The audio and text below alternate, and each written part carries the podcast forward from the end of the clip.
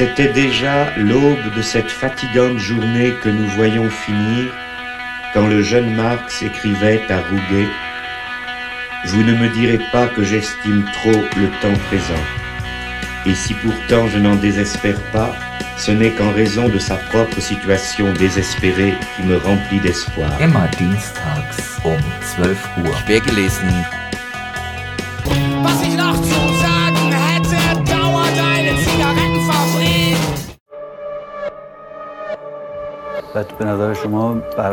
Denken Sie, der Umgang mit bekannten Persönlichkeiten ist anders?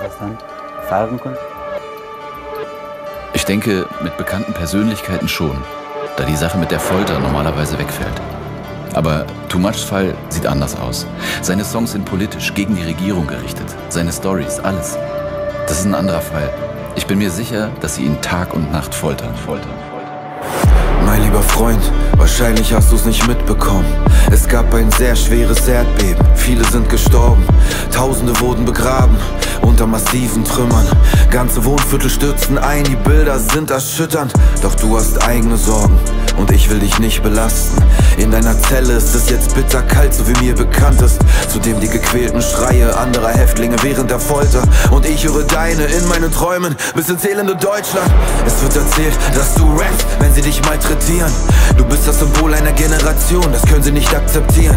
Denn sie haben Angst vor dir, Angst vor dem Geist, für den du stehst. Angst vor Frauen, Angst vor Leben, Angst vor Freiheit, doch in dir bebt das alles. Bitte haltet durch, ich wage es kaum es zu sagen, denn ich sitze hier im Warmen, während du die anderen Qualen ertragen. Ich wünschte, ich könnte mehr tun, als dir bloß einen Brief zu schreiben. Ich wünschte, ich könnte mit bloßen Händen das Regime zerreißen. Ich wünschte, ich könnte dich rausholen und dich auf Flügeln tragen. Ich wünschte, ich könnte dich in Freiheit sehen wie in früheren Tagen. Wir kämpfen gemeinsam, Xinjiang, Azadi für Iran. Adresse Gefängnis, Absender unbekannt, Brief an Too Much. Ich wünschte, ich könnte dich rausholen und dich auf Flügeln tragen. Ich wünschte, ich könnte dich in Freiheit sehen wie in früheren Tagen. Wir kämpfen gemeinsam, Xinjiang, Azadi für Iran. Adresse Gefängnis, Absender unbekannt, Brief an Too Much. Mein lieber Freund, wahrscheinlich sitzt du in Isolationshaft. Ich hoffe, dich erreicht diese Botschaft dennoch aus dem Herzen Europas. Stell dir mal vor, Sherwin hat für seinen Song einen Grammy bekommen. Eines Tages werdet ihr zusammen auf Tour gehen und Konzerte performen. Ja, Mann, ich glaube daran und ja, trotz der Exekutionen. Das Mullah-Regime hat Angst und fürchtet den Protest der Millionen. Die Revolution ist inzwischen global und sehr gut organisiert. Das Thema Iran bleibt in den Schlagzeilen, bis sie kapitulieren. Der Diktator wird fallen, die Revolution wird siegen. In den Straßen Teherans werden die Menschen vor Freude tanzen und singen. Diese Bestien werden vor Gericht gestellt und für ihre Verbrechen bezahlen. Und all die Menschen, die ihr Leben gaben, starben als Helden Irans. Du hast es vorausgesagt in einem deiner letzten Lieder. Tyranneien halten nur so lange durch, bis das Volk sie besiegt hat. Doch ich wünschte, ich könnte mehr tun, als dir bloß einen Brief zu schreiben. Ich wünschte, ich könnte mit bloßen Händen das Regime zerreißen. Ich wünschte, ich könnte dich rausholen und dich auf Flügeln tragen. Ich wünschte, ich könnte dich in Freiheit sehen wie in früheren Tagen. Wir kämpfen gemeinsam, Xinjiang, Azadi für Iran. Adresse Gefängnis, Absender unbekannt, Brief an Too Much. Ich wünschte, ich könnte dich rausholen und dich auf Flügeln tragen. Ich wünschte, ich könnte dich in Freiheit sehen wie in früheren Tagen. Wir kämpfen gemeinsam, Xinjiang, Azadi für Iran. Absender bin Salomon, offener Brief an Too Much. Ich bin nicht verrückt, dass ich mein Leben riskiere. Denn das hier ist kein Glücksspiel, es ist eher wie Schach. Es ist komplett berechenbar. Im Laufe der Geschichte hat immer das Volk gesiegt.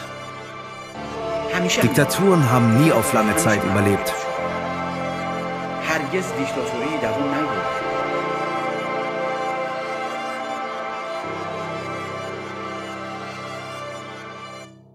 Werte Hörerinnen und Hörer, willkommen zu einer neuen Ausgabe von Quergelesen, der kleinen Vorlesesendung, die ihr bei Querfunk auf der 104,8 MHz immer dienstags zwischen 12 und 13 Uhr in der Erstausstrahlung hören könnt.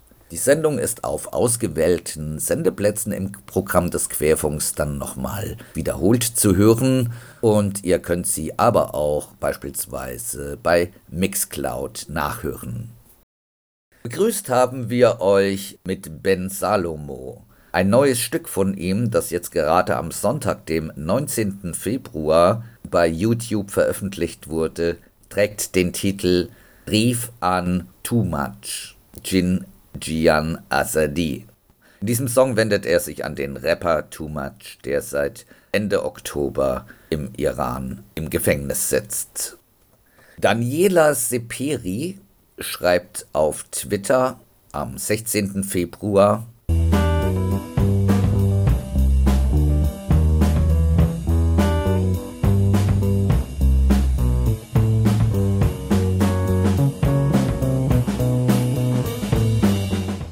Ich finde es schade, wenn die Revolution im Iran nur auf die Straßenproteste reduziert wird und dann Menschen enttäuscht sind, wenn davon weniger zu sehen ist, zumal es in Belutschistan, Kurdistan und so weiter nach wie vor klassische Straßenproteste gibt.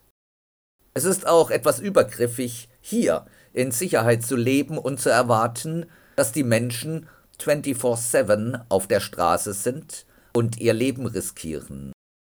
Und dennoch riskieren die Menschen im Iran weiterhin ihr Leben mit den unterschiedlichsten Protestformen.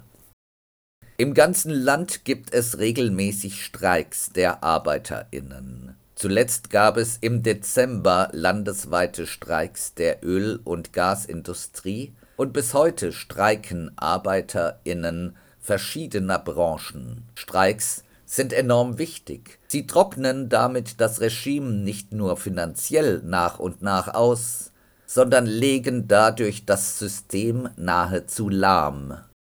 Doch auch Streiks werden bestraft, streikende Läden werden versiegelt, Inhaberinnen ausfindig gemacht und verhaftet. Bei zivilem Ungehorsam geht es darum, gegen Gesetze bewusst zu verstoßen. Damit wird Protest gezeigt und das sehen wir im Iran massiv.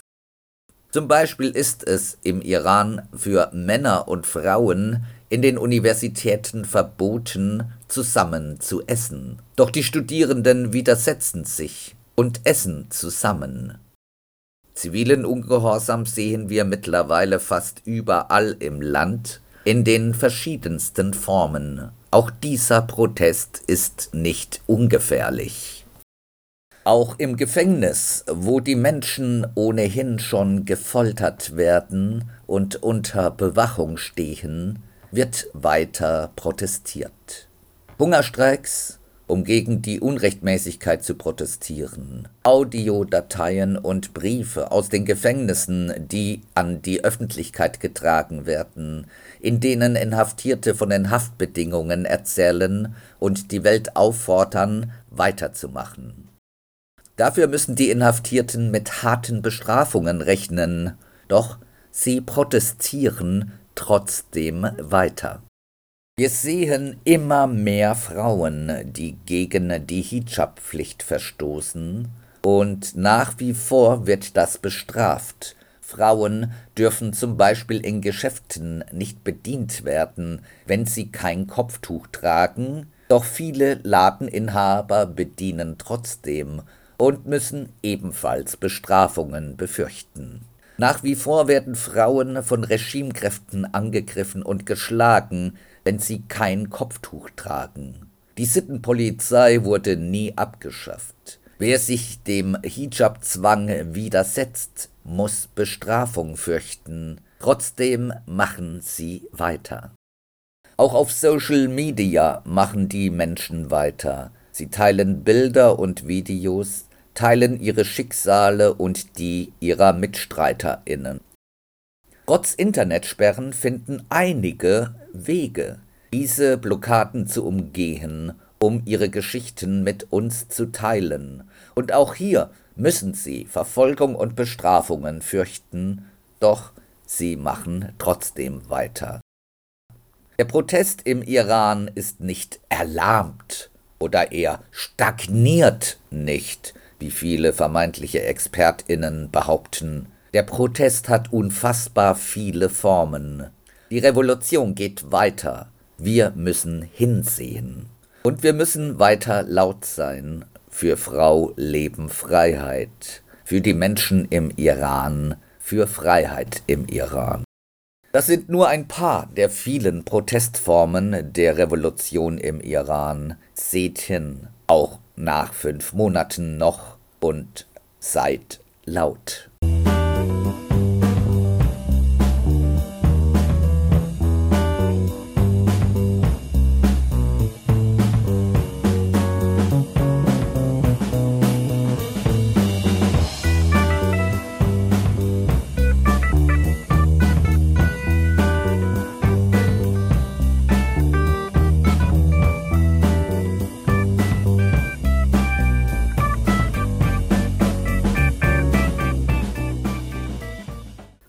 Letzten Wochen haben wir immer wieder gerne Texte genommen, die Notizen einer Revolution darstellen und in der Zürcher Wochenzeitung WOTS veröffentlicht werden.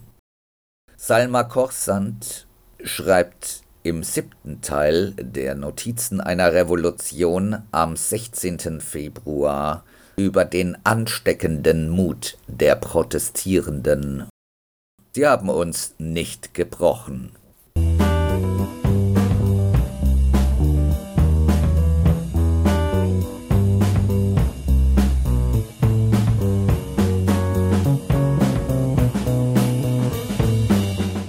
Es gibt unter den Protestierenden im Iran eine unausgesprochene Verpflichtung. Sie lautet einander Mut machen. Auf Farsi heißt das Ruhiye Dadan.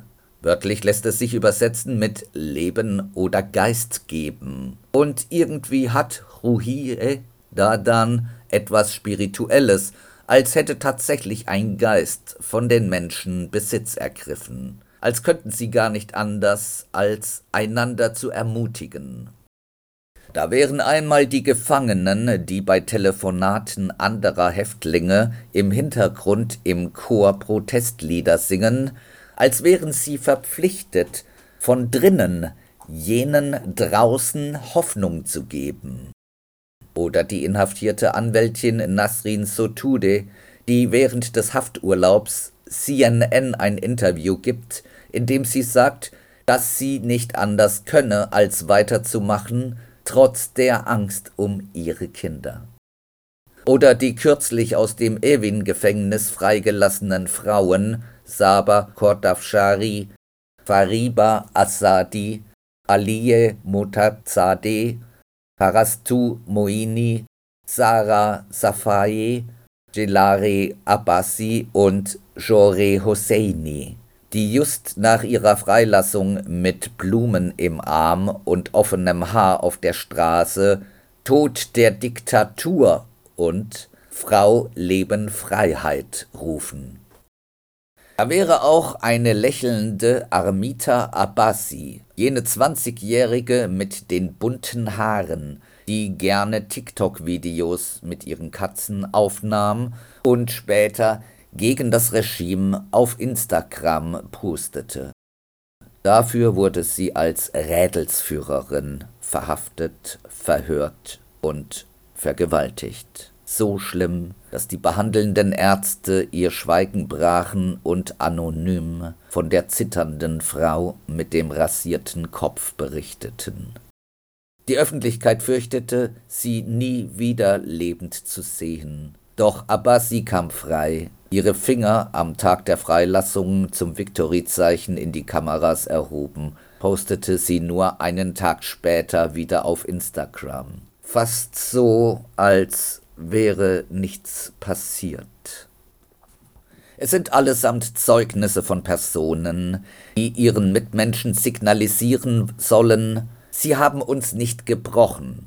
Unser Widerstandsgeist lebt. Wir machen weiter. Ihr doch auch. Es ist ein Mut, der einem den Atem stocken lässt. Er demonstriert mitunter die Angst, dass, wenn sie ihn verlieren, die Bewegung zum Stillstand kommt und all die Opfer umsonst war. Sie können daher nicht anders, als ihren Mut aufrechtzuerhalten. Daher wird jede Geste dokumentiert und verstärkt. Der Mut soll anstecken und das tut er auch. Im Ausland, wenn sich acht prominente IranerInnen trotz aller Differenzen zusammenschließen und verkünden, bis Ende Februar eine gemeinsame Charta vorzustellen. Und im Inland, wenn sich selbst jene zu Wort melden, die sich einmal vollends mit der Islamischen Republik identifizierten. Wie Mir Hossein Mousavi, der ehemalige Ministerpräsident aus den 80er Jahren, der bei der Wahl 2009 als Anführer der grünen Bewegung gegen den amtierenden Präsidenten Mahmoud Ahmadinejad antrat und scheiterte. Seit zwölf Jahren lebt Musavi mit seiner Frau Sarah Rahnawat unter Hausarrest. Ein einstiger Regimegünstling und 80-jähriger Reformer, dessen politischem Lager viele misstrauen, weil dieses das System nur reformieren, niemals stürzen wollte. Musavi ließ aufhorchen, als er aus dem Hausarrest nicht nur ein Referendum, sondern auch eine Verfassungsänderung forderte, und auch wenn die junge Generation mit Leuten wie ihm nichts anfangen kann, darf nicht verkannt werden, dass jene, die an die Islamische Republik geglaubt haben und es immer noch tun, gerade einen wie ihn respektieren, sich gar ermutigen lassen, eines Tages ihre Loyalität zu den Machthabern zu hinterfragen. Die Machthaber machen paradoxerweise ebenso Mut. Selbst Revolutionsführer Ali Khamenei, zuletzt bei einer Rede vor Offizieren der Luftwaffe, als er zur nationalen Einheit aufrief und bat, dass aus unvermeidlichen Unterschieden keine Gräben entstehen sollten. Für Kommentatorinnen weltweit ein klares Indiz dafür, dass es die Gräben im Regime bereits gibt und Khamenei sie mit seiner Rede eingestanden hat. Das mag Wunschdenken sein, aber es hält den Geist der Hoffnung aufrecht und vertreibt zunehmend jenen Geist aus den Anfangstagen der Islamischen Republik. Am 11. Februar hat diese Islamische Republik ihren 44. Jahrestag gefeiert. Zu hoffen, dass es ihr letzter war, ist das Mindeste, zu dem wir, die wir nur an der Seitenlinie stehen, uns verpflichten können.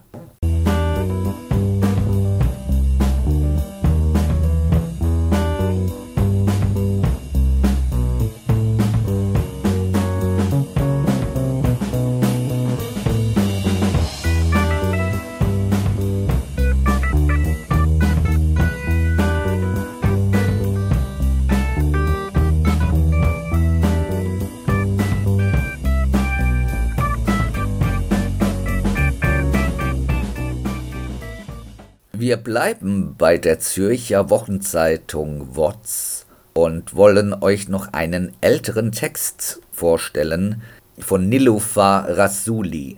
Dieser stammt bereits vom 17. November letzten Jahres und bietet einen guten Blick darauf, was jene, die im Moment die Revolution im Iran letztlich anführen, nämlich die Frauen, umtreibt. Die schwarzen Geister von Teheran.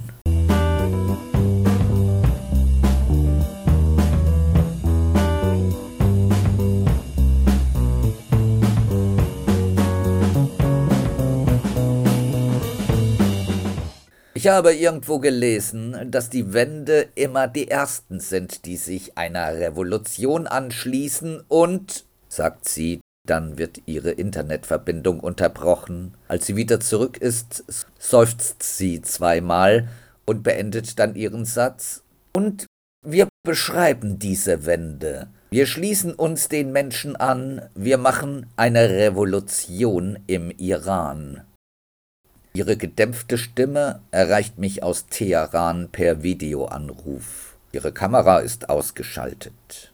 Als ich zum ersten Mal mit ihr spreche, sind 51 Tage vergangen, seit Mahsa Gina Amini hinter den verschlossenen Türen von Sachteman Evo Sara, dem Zentrum der sogenannten Sittenpolizei in Teheran, ermordet wurde. Seitdem hat es keinen Tag im Iran ohne Schmerz, Protest und Blutvergießen gegeben.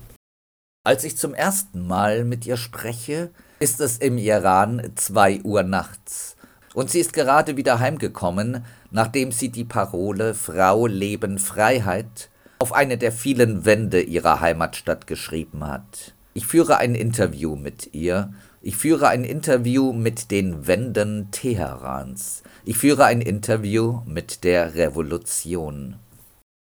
Wer ist sie? Ich bespreche mit ihr, dass wir uns einen Namen für sie ausdenken müssen, schlage Omid vor.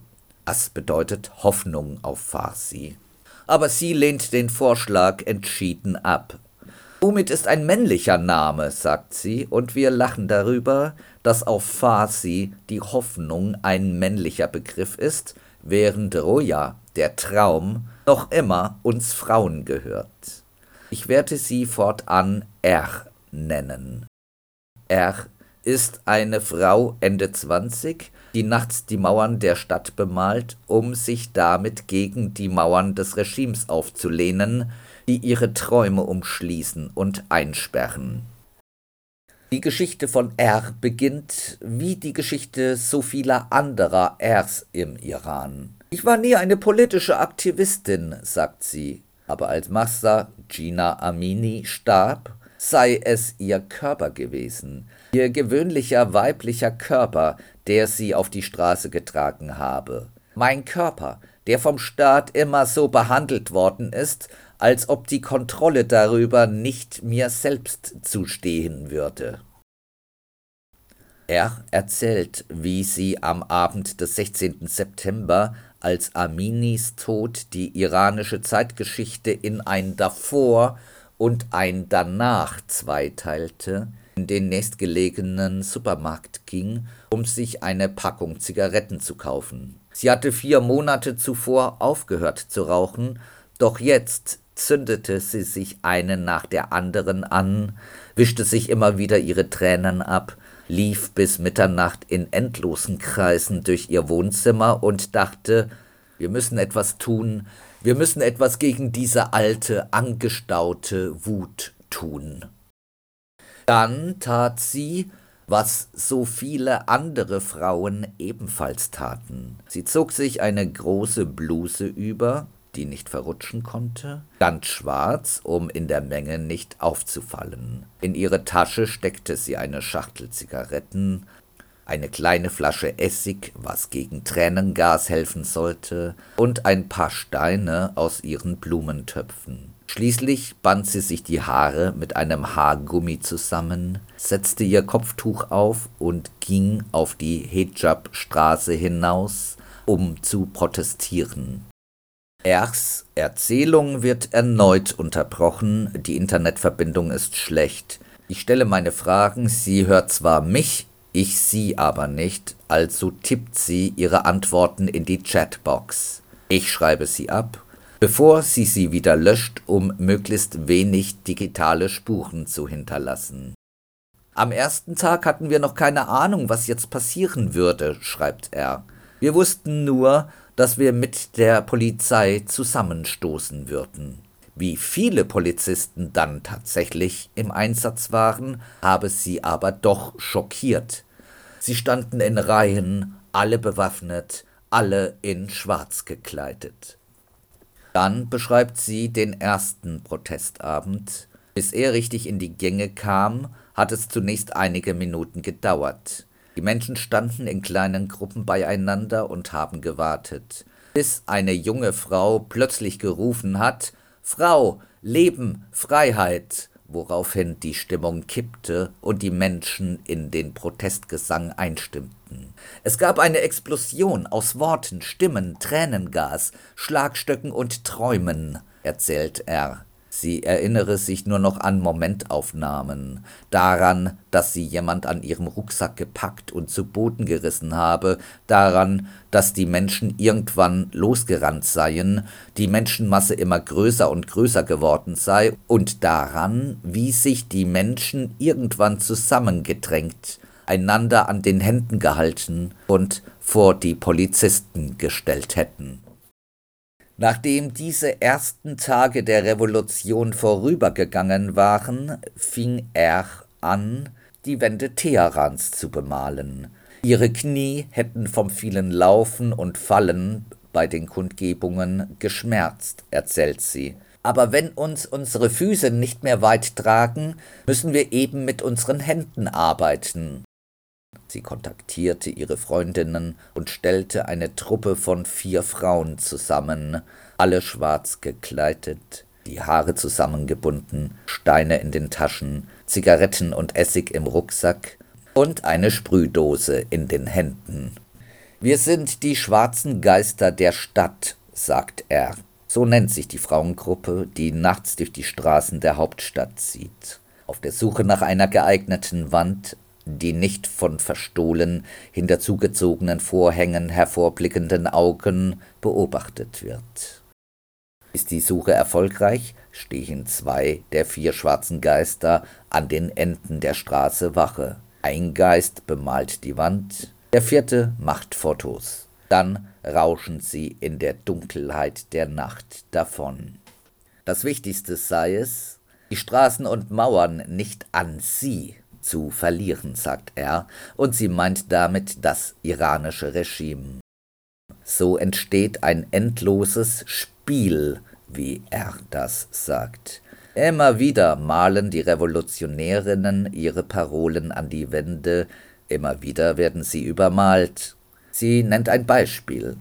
Es war Mitte Oktober, fast um Mitternacht, wir waren seit Stunden unterwegs. Dann sei ihnen eine große Mauer in der Nähe des Kurdistan Expressway, einer Schnellstraße, aufgefallen. Was für ein Ort, was für ein Name, hätten sie sich gedacht. Die Wand sei weiß gewesen, sauber, poliert und leer, offensichtlich erst kürzlich vom Regime übermalt. In riesigen Buchstaben, erzählt er, habe sie darauf geschrieben, Tyrannei wird nicht überleben. Am nächsten Tag gegen Mittag fuhr sie wieder in das Viertel, um sich die Wand anzusehen. Der Slogan war schon wieder weggeputzt, Buchstaben aber noch sichtbar. Eine Woche später sei sie dann nochmals zufällig denselben Weg entlang gegangen, und die Wand sei wieder voller Protestschriftzüge gewesen, erzählt er. Ob sie die Wand auch selbst noch einmal bemalen werde, frage ich sie. Natürlich, antwortet er, wir warten darauf, bis sie zum nächsten Mal vom Regime übermalt wird, dann gehen wir wieder hin. Sie weiß auch schon, was sie dann schreiben. Sie weiß auch schon, was sie dann schreiben wird. Begard ta begardim. Du kannst meinen Händen nicht entkommen. Am dritten Tag, an dem ich R erreiche, um mit ihr über die schwarzen Geister der Stadt zu sprechen, kann ich ihre Stimme wieder hören, aber ihre Kamera hat sie immer noch nicht eingeschaltet. Ihr Gesicht sehe ich nicht. Sie ist gerade heimgekommen von einem Protest und von einer Nacht auf der Straße, wo sie wieder eine Parole an eine Mauer gemalt hat. Sie tut jetzt beides, sie sprayt und sie demonstriert. Auf der Straße vereinen wir unsere Stimmen, aber an den Wänden sprechen wir miteinander, sagt er. Die Hauswände seien der geheime Treffpunkt der Protestierenden. Oft ist eine Parole, die jemand anderes hingesprayt hat, noch zu lesen, nachdem sie von Regimebefürworterinnen mit silbernem oder schwarzem Spray durchgestrichen oder mit weißer Farbe übermalt wurde, erzählt er. Dann nehmen wir mit unserer neuen Parole Bezug darauf und stellen so eine Verbindung zu den anderen SprayerInnen her. So würden sie sich nachts die Straßen und Mauern wieder aneignen, die das Regime ihnen entrissen habe. Zum Schluss unserer Gespräche bitte ich R darum, mir ihr Gesicht zu zeigen. Sie willigt ein, stellt ihre Kamera an und ich sehe ein lächelndes Gesicht mit zwei grünen Augen, die mich direkt ansehen. Dann wird die Internetverbindung langsamer, ihr Lächeln friert ein. Sie schreibt in den Chat Tro Davis. Auf Wiedersehen. Nachdem sie weg ist, sehe ich mir noch lange ihr erstarrtes, verpixeltes und trügerisches Lächeln an.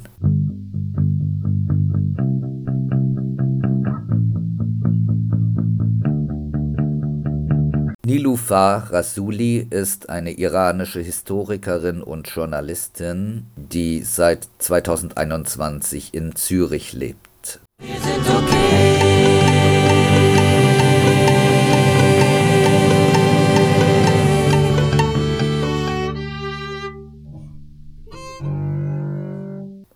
Daniela Seperi hat am 18. Februar auf Twitter eine Charta zur Verfügung gestellt, die ins Deutsche übersetzt erstmals auf Instagram zu lesen war. Sie stammt von 20 Gewerkschaften und Zivilorganisationen im Iran. Wir haben diese Charta gemeinsam veröffentlicht mit konkreten Forderungen. Ins Deutsche übersetzt wurde diese Charta von Mahabad Inter. Im Folgenden, verehrte Hörerinnen und Hörer, möchten wir euch dieses historisch bedeutsame Dokument zu Gehör bringen und hoffen, dass es sich über das freie Radio hinaus verbreiten wird. Manchen gefällt die Welt und manchen bricht das Herz in zwei. Und wir sagen ja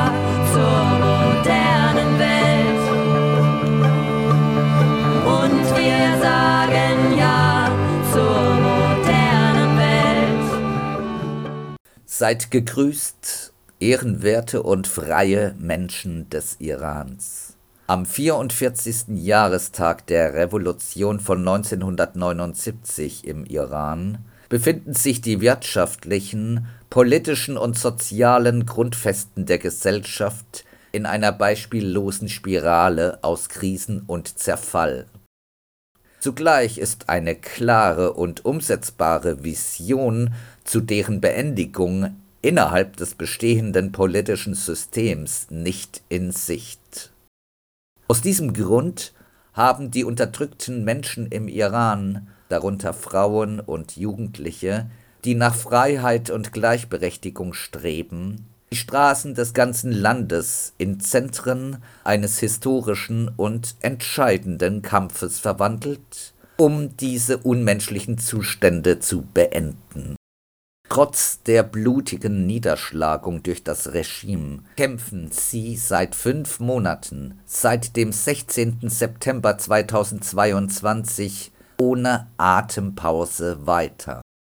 Heute repräsentiert die Flagge dieser Proteste, die von Frauen, Studentinnen, Lehrerinnen, Arbeiterinnen, nach Gerechtigkeit suchenden Künstlerinnen, Queers, Schriftstellerinnen und allen unterdrückten Menschen des Iran von Kurdistan bis Sistan und Belutschistan gehisst wird und eine beispiellose internationale Unterstützung erfährt, repräsentiert diese Flagge einen fundamentalen Widerstand. Dieser Widerstand richtet sich gegen Frauenfeindlichkeit, Genderdiskriminierung, tiefe wirtschaftliche Unsicherheit, Arbeitssklaverei, Armut, Elend, Klassenunterdrückung sowie rassistische und religiöse Diskriminierung. Es ist eine Revolution gegen jede Form religiöser und nicht religiöser Tyrannei, die den Menschen im Iran im letzten Jahrhundert aufgezwungen wurde. Die Proteste finden im Kontext großer und moderner sozialer Bewegungen sowie dem Aufstieg einer unbesiegbaren Generation statt, die entschlossen ist, einer jahrhundertelangen Geschichte der Rückständigkeit und Marginalisierung ein Ende zu setzen und für eine moderne, wohlhabende und freie Gesellschaft im Iran zu kämpfen. Nach den beiden großen Revolutionen in der jüngeren Geschichte Irans haben die führenden sozialen Bewegungen, darunter die Arbeiterinnen, Lehrerinnen und Rentnerinnenbewegung, die nach Gleichberechtigung streben, sowie die Bewegung gegen die Todesstrafe nun einen historischen und entscheidenden Einfluss auf die Gestaltung der politischen, wirtschaftlichen und sozialen Strukturen des Landes von der Basis aus gewonnen. Die Bewegung zielt also darauf ab, die Bildung jeglicher Macht von oben dauerhaft zu beenden und den Beginn einer modernen, humanen und sozialen Revolution zu markieren, die die Menschen von allen Formen der Unterdrückung, Diskriminierung, Ausbeutung, Tyrannei und Diktatur befreit.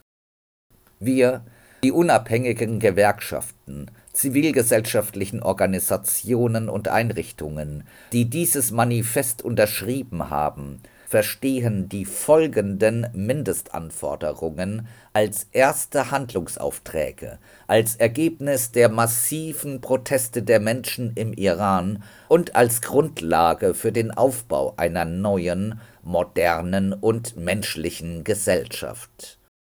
Dabei konzentrieren wir uns auf die Einheit und Vernetzung der sozialen Bewegungen sowie auf den Kampf gegen die gegenwärtige unmenschliche und zerstörerische Situation im Iran. Wir rufen alle, denen Freiheit, Gleichberechtigung und Emanzipation wichtig sind, dazu auf, diese Mindestforderungen in Fabriken, Universitäten, Schulen, Nachbarschaften auf der Straße und auf der internationalen Bühne zu erheben. Gemeinsam können wir das Ziel der Freiheit erreichen. Und das sind die Forderungen dieser Charta. Erstens. Sofortige und bedingungslose Freilassung aller politischen Gefangenen sowie die Beendigung der Kriminalisierung politischer, gewerkschaftlicher und zivilgesellschaftlicher Aktivitäten. Außerdem der öffentliche Prozess gegen diejenigen, die für die Unterdrückung der Massenproteste verantwortlich sind. Zweitens. Uneingeschränkte Meinungs-, Gedanken-, Presse- und Parteienfreiheit, Freiheit bei der Gründung lokaler und landesweiter Gewerkschaften sowie Massenorganisationen, Versammlungs-, Demonstrations- und Streikfreiheit sowie Freiheit im Bereich sozialer Netzwerke und audiovisueller Medien. Drittens. Die sofortige Abschaffung aller Arten von Todesstrafe, Hinrichtung und Vergeltung sowie das Verbot jeder Art von psychischer und physischer Folter. Viertens. Die sofortige Erklärung der Gleichberechtigung von Männern und Frauen auf allen politischen, wirtschaftlichen, sozialen, kulturellen und familiären Ebenen. Die bedingungslose Abschaffung diskriminierender Gesetze gegen die Vielfalt sexueller und geschlechtlicher Identitäten und Orientierungen, die Anerkennung der Regenbogengesellschaft von LGBTQIA+, die Entkriminalisierung aller geschlechtlichen Zugehörigkeiten und Orientierungen sowie die bedingungslose Einhaltung der Rechte der Frauen über ihren Körper und ihr Schicksal. Außerdem die Einhaltung von Selbstbestimmung und die Verhinderung patriarchaler Kontrollmechanismen. Fünftens. Religion wird als Privatsache des Einzelnen anerkannt und sollte nicht in die politischen, wirtschaftlichen, sozialen und kulturellen Verordnungen und Gesetze des Landes einbezogen werden. Sechstens. Die Gewährleistung von Arbeitsschutz, Arbeitsplatzsicherheit und einer sofortigen Erhöhung der Gehälter von Arbeiterinnen, Lehrerinnen, Angestellten, allen Erwerbstätigen und Rentnerinnen. Diese sollen in Anwesenheit unter Beteiligung und mit Zustimmung der gewählten Vertreterinnen ihrer unabhängigen und landesweiten Organisationen festgelegt werden. Siebtens. Die Abschaffung aller Gesetze und Haltungen, die auf rassistischer und religiöser Diskriminierung und Unterdrückung beruhen. Es müssen zudem unterstützende Infrastrukturen und Einrichtungen entstehen, eine gerechte Verteilung von Ressourcen zur Förderung von Kunst und Kultur in allen Regionen Irans sicherstellen. Dies gilt auch für notwendige Einrichtungen, die das Erlernen und Lehren aller in der Gesellschaft gesprochenen Sprachen ermöglichen. Achtens die Abschaffung aller staatlichen Repressionsorgane, die Einschränkung jeglicher Staatsmacht und eine direkte und ständige Beteiligung der Menschen im Iran an der Verwaltung der Angelegenheiten im Land durch lokale und landesweite Räte. Zu den Grundrechten der Wählerinnen gehört es, alle staatlichen und nichtstaatlichen Amtsträgerinnen jederzeit abberufen und entlassen zu können. 9. Die Konfiszierung des Eigentums aller natürlichen und juristischen Personen sowie staatlichen, halbstaatlichen und privaten Institutionen, die sich das Eigentum und den gesellschaftlichen Reichtum der Menschen im Iran durch direkte Plünderung oder staatliche Aufträge angeeignet haben der aus diesen Konfiszierungen gewonnene Reichtum soll unverzüglich für die Modernisierung und den Wiederaufbau des Bildungswesens, der Rentenkassen, der Umwelt und für die Sicherstellung der Bedürfnisse jener Regionen und Menschen im Iran verwendet werden, denen während der beiden Regime der Islamischen Republik und der Monarchie ihre gleichberechtigten Chancen und Zugänge zu Einrichtungen geraubt wurde Zehntens. Die Beendigung der Umweltzerstörung und die Umsetzung grundlegender politischer Maßnahmen zur Wiederherstellung der in den letzten hundert Jahren zerstörten Umweltinfrastruktur. Darüber hinaus die Verhinderung der Privatisierung öffentlicher Ressourcen wie Weiden, Strände, Wälder und Vorgebirge, durch die die Bevölkerung bisher das Recht auf Zugang zu und Nutzung von diesen Ressourcen verweigert wurde. 11. Das Verbot von Kinderarbeit und die Sicherstellung, dass alle Kinder unabhängig vom wirtschaftlichen und sozialen Status ihrer Familie Zugang zu Bildung haben. Zudem sollen öffentliche Wohlfahrtsprogramme eingerichtet werden, die eine Arbeitslosenversicherung und eine starke soziale Absicherung für alle Menschen im arbeitsfähigen Alter sowie kostenlose Bildung und Gesundheitsversorgung für alle ermöglichen. 12.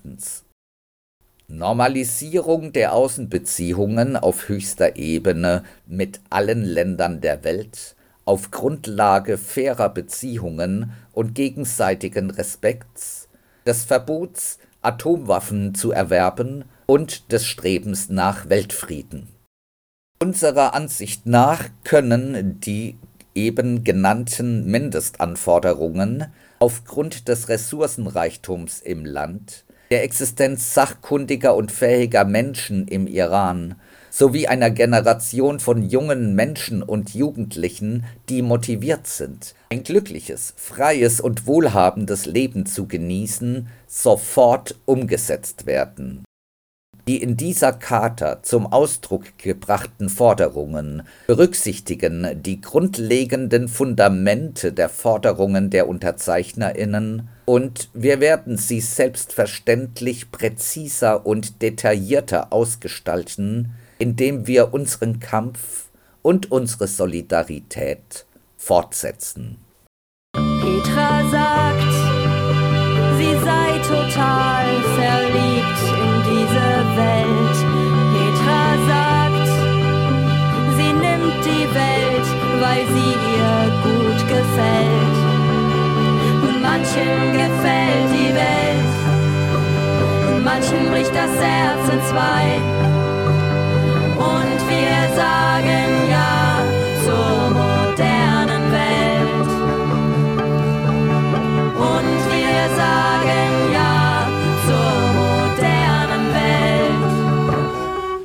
Soweit die Forderungen von den Unterzeichnenden. Und diese Unterzeichnenden sind der Koordinationsrat der Gewerkschaftsorganisationen der iranischen Lehrerinnen, die unabhängige iranische Arbeiterinnengewerkschaft, die Union der Studentenorganisationen der Vereinigten Studenten, das Zentrum für Menschenrechtsverteidigerinnen, das Syndikat der Arbeiterinnen der Haft-Tape Cane Sugar Company, der Rat für die Organisation der Proteste von Ölvertragsarbeiterinnen, das iranische Kulturhaus Kafa, der Ruf der iranischen Frauen, die unabhängige Stimme der Arbeiter der Ahwas National Steel Group,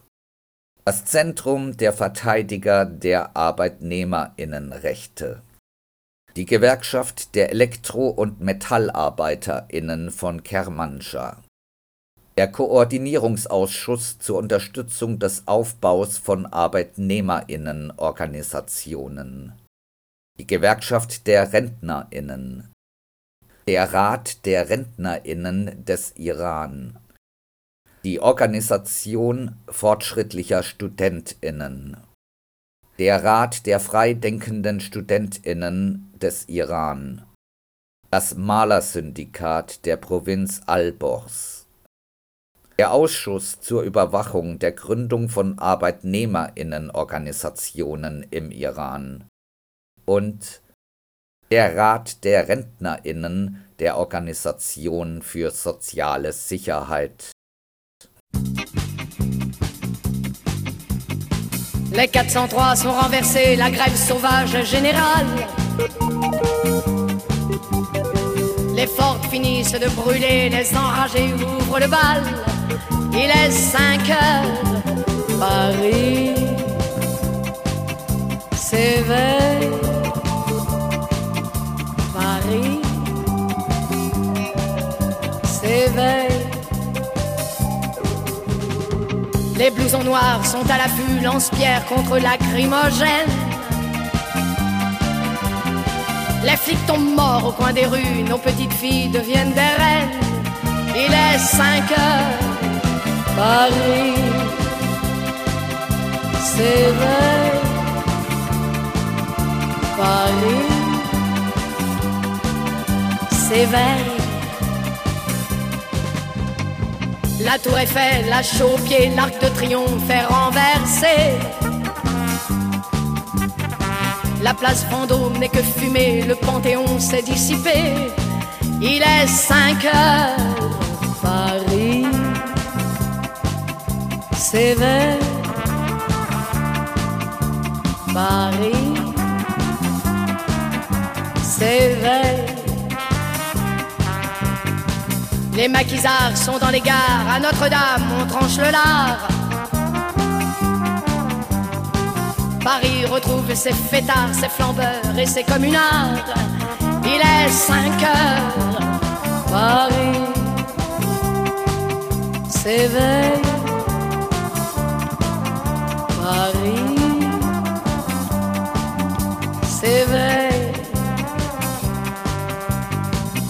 Les centrales sont investies, les bureaucrates exterminés. Les flics sont sans merci pendus à la tripaille des curés. Il est 5 heures, Paris s'éveille. Paris s'éveille. Le vieux monde va disparaître après Paris, le monde entier. Les ouvriers sans Dieu, sans maître, autogestionnent la cité. Il est 5 heures, il est 5 heures, le nouveau monde s'éveille. Il est 5 heures et nous n'aurons jamais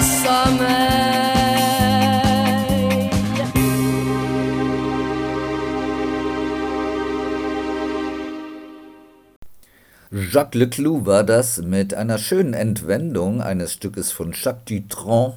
Und diese Entwendung fand so um 1968 herum statt.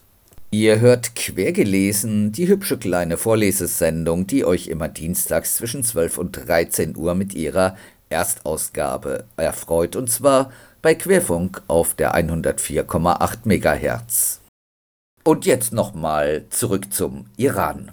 Und wir schauen noch einmal zurück zu der Revolte von 2009.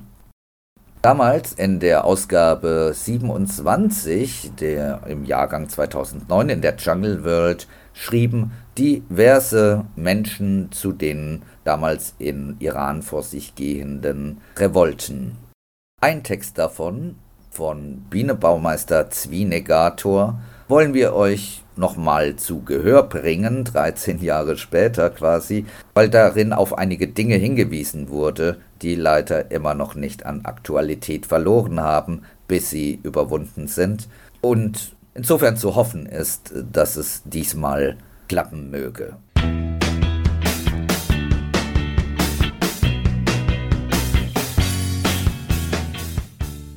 Das Unglück muss zurückgeschlagen werden.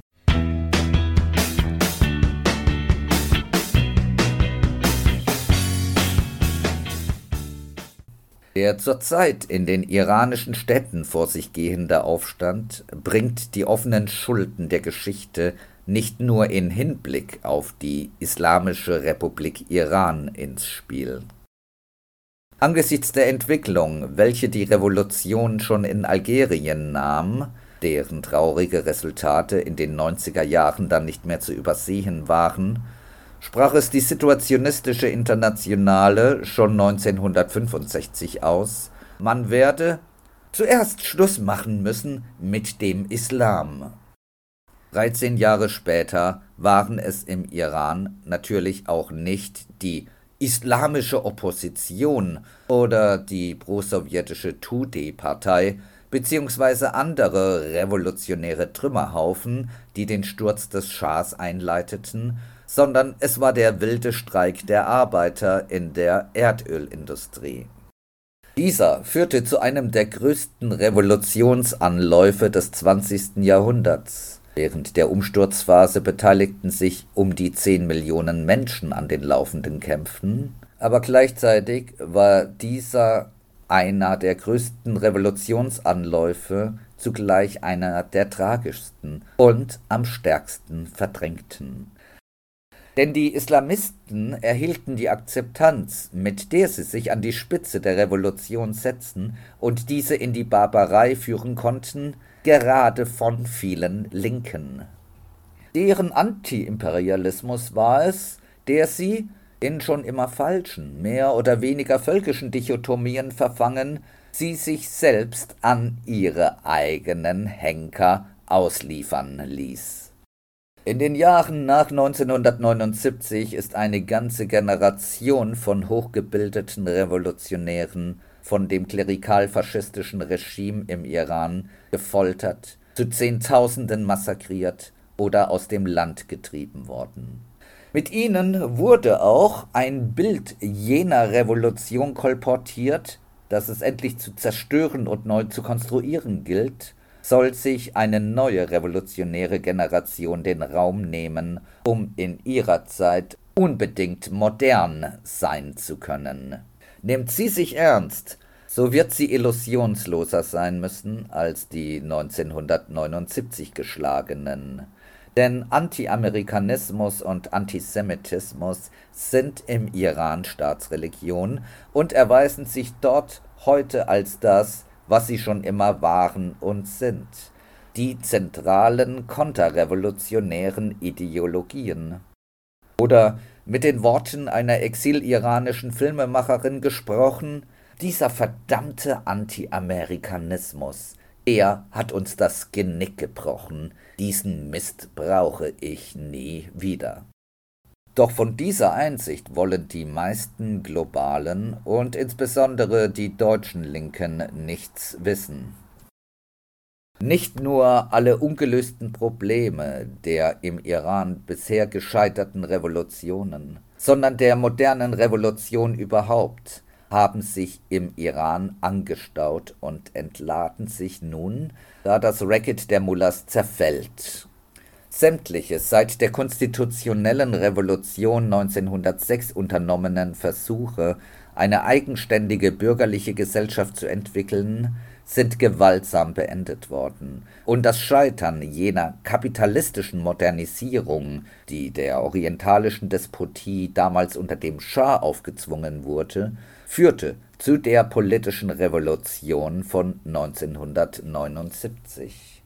Das Leben ist in ökonomischer Hinsicht heute noch schlechter, als es damals war. Die jetzt aufkommende Bewegung wird ihre eigene Sprache finden müssen, um ein Bewusstsein ihres eigenen Handelns und ihrer eigenen Möglichkeiten erlangen zu können.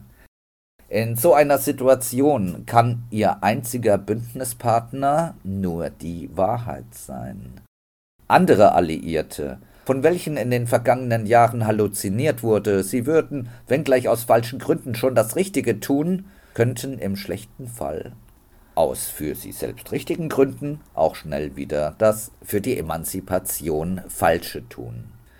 Indessen bleiben die Arbeiter, so schon 1972 das letzte Wort der situationistischen Internationalen hinsichtlich des gesamtgesellschaftlichen Handelns, dessen Zentrum selbst, weil in ihren Händen der wesentliche Teil der sozialen Produktion liegt und weil sie am ehesten auf dem reinen Tisch der aufgehobenen ökonomischen Entfremdung neu aufbauen können. Das Proletariat kann nur geschichtlich definiert werden durch das, was es tun kann und durch das, was es wollen kann und muss. Für eine Rückkehr der Geschichte gibt es im Iran die besten Bedingungen, denn dort muss wirklich heute das Unglück überall zurückgeschlagen werden. Dabei geht es für eine entstehende kosmokommunistische Bewegung weltweit tatsächlich einmal um alles. Denn nichts kann im Iran heute außer Acht gelassen werden, in dem Bürgerkrieg, der nun zu führen ist und der, sollte er ohne Nachsicht gegen die Reaktion geführt werden, das Gesicht der ganzen Region verändern wird.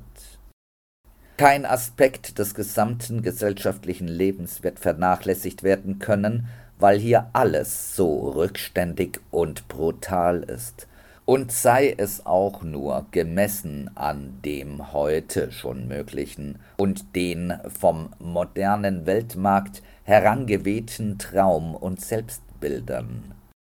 Die reaktionäre Kolonisierung des Alltagslebens und der beständige Entzug von Gesellschaftlichkeit, die so unendlich qualvollere und ständig gefährdete Subjektkonstitution, das Geschlechterverhältnis, all das schreit nach einer lesbischen Kolonne Dorothi, nach einer roten Armee wie in Priscilla, Königin der Wüste, und nicht nur nach einem Teheran der Kommunadinnen und Kommunaden.